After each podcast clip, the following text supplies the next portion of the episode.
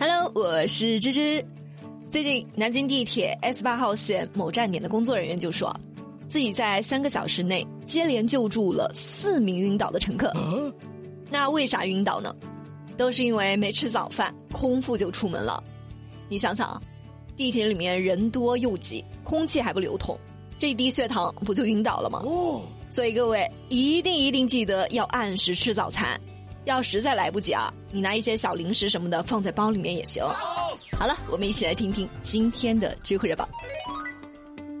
知乎热榜第一名，实习医生女友冒充护士给病人拔尿管，知乎热度三千一百六十七万。七月三号，有网友爆料说，北大人民医院的实习医生张某把女朋友带到了医院值班室内，不仅是拍视频发到了社交平台上。还让女朋友穿白大褂冒充护士，跟着他去给病人拔尿管。事情闹大后呢，该女子马上删掉了所有的视频，并且注销了账号，回应说：“我们只是普通的朋友关系，我是为了躲雨到的医院，当时呢衣服湿透了，才临时换的护士衣服，拔尿管只是我在网上开的一个玩笑。”那我们先不讨论到底有没有拔尿管啊，就这个声明来看，女子穿白大褂进病房是实锤了。他们这样做肯定是不合适的。首先，就目前疫情的管控规定来看，北京地区绝大多数医院住院部都只允许一个家属进入，甚至根本就不准进。为什么？防范潜在的疫情风险吗？人家病人的家属都不让进医院探视了，现在你作为医院的工作人员，竟然把一个无关人员带进来，还带头违规，这说不过去啊。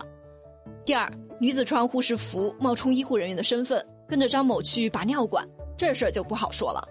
你们要是有什么兴趣爱好，自己在家穿个白大褂、护士服啥的，根本就没人管。但是在医院，哪怕你只是晃荡一下，都是不合适的。第三，就像举报人说的，你这让无关的人员接触到了患者的病历啥的，还直接带去拔尿管，这不就是侵犯病人的隐私吗？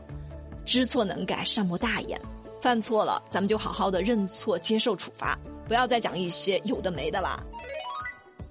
知乎热榜第二名，深圳一公司二十号发上个月的工资，员工要求经济补偿，法院判赔五点四万，知乎热度两千五百八十一万。长知识了，原来工资发的晚也是违法的。哦，最近深圳一家公司就因为这个啊吃大亏了。该公司和员工在劳动合同中约定，每个月二十号发上个月的工资。没想到最后呢，员工以公司未按照规定及时足额的支付劳动报酬为由，解除了劳动关系，并且要求公司支付经济补偿金，双方就因此发生了争议。案件经过了仲裁一审、二审，一直是打到了广东高院，最终裁定该劳动合同属于无效条款，公司行为属于拖欠工资，判决公司赔偿五万四千多块钱啊！你可能会有疑问了。咦，二十号发工资属于拖欠工资，那我做老板的要什么时候发工资啊？首先，劳动法没有规定哪天发工资，只要求工资按月支付就行了。但是这个公司呢，它是在深圳，深圳有一个全国独有的法规《深圳工资支付条例》，它里面有规定啊，工资支付周期不超过一个月的，下个月七号前必须要发工资。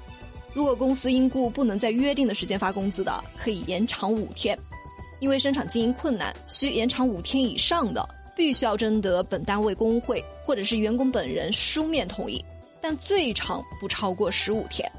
所以在深圳呢，超过十二号发工资，但是没有经过员工同意的，就是违法。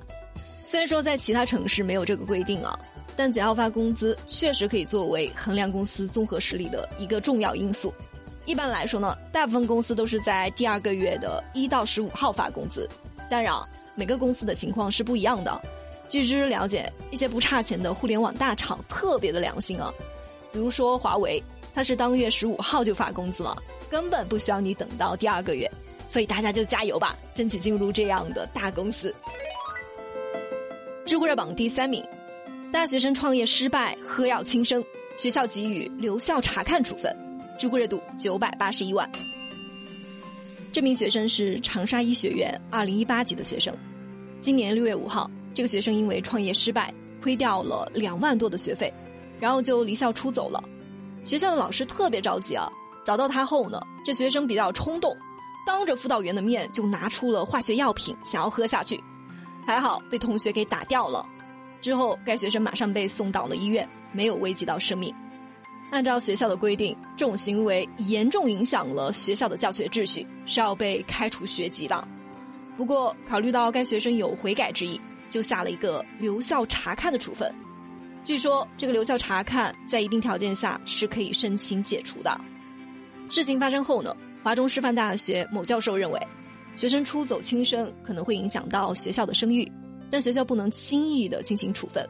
因为年轻人犯错，有时候就是一时冲动想不开，这个时候呢，学校应该以安抚和引导为主，因为一个处罚可能会跟学生一辈子，需要慎之又慎。的确啊，教授说的是有道理的。对于这个学生，学校首先要做的就是关怀和引导，但这并不代表他不需要为自己的错误行为承担后果。如果这一次学校不处理，那接下来会不会有第二个、第三个？他们如果以命相逼免除处分，那该怎么办啊？是不是就乱套了？父母把我们养大不容易，真的，内心要强大一些。你想想，那些商界的大佬，他们失败了多少次啊？如果每个人都像他一样，估计都死了好几十遍了。希望这个大学生能够记住教训，更加的坚强一些。好了，今天就到这了，我们下期再见。